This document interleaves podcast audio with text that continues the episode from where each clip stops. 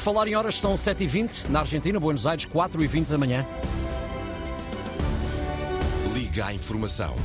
Ligue à Antena 1. E é para lá que vamos, eh, Frederico, no nosso fuso de quinta-feira, a Argentina que hoje vive um dia de greve.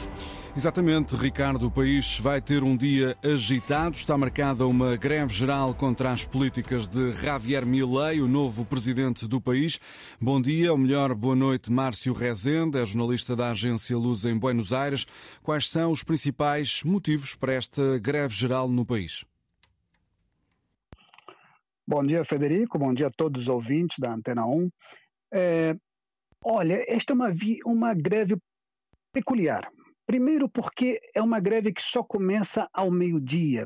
Eu não tenho recordação nos últimos 40 anos de Argentina de uma greve que tenha começado ao meio-dia. Geralmente são, dura 24 horas, começa à meia-noite.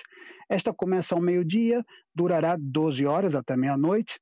Essa é a primeira particularidade. E a segunda é que os transportes públicos vão funcionar até as 19 horas.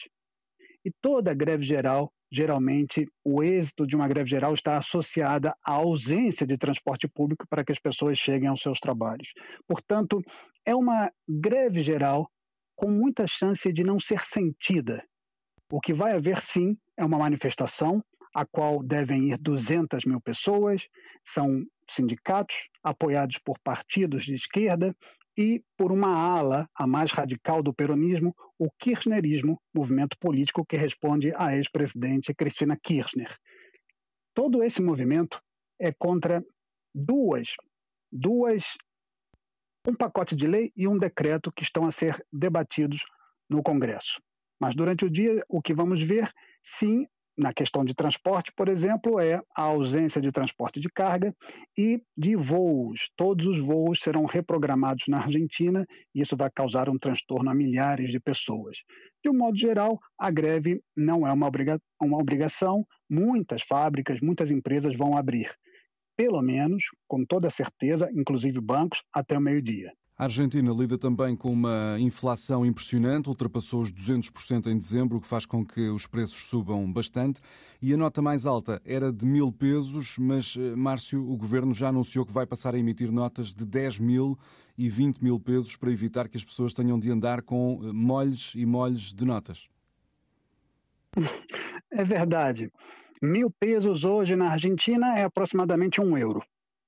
É a nota mais alta do país neste momento. Então imagina que, que se as pessoas quiserem pagar coisas com dinheiro, em dinheiro, é, supermercados, jantares, restaurantes, precisam levar um bolo de, de notas.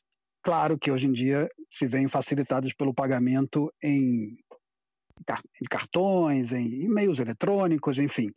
Então não, não se vê isso, mas é uma dificuldade, inclusive para depósitos bancários, retirada de dinheiro, é muita nota e pouco valor.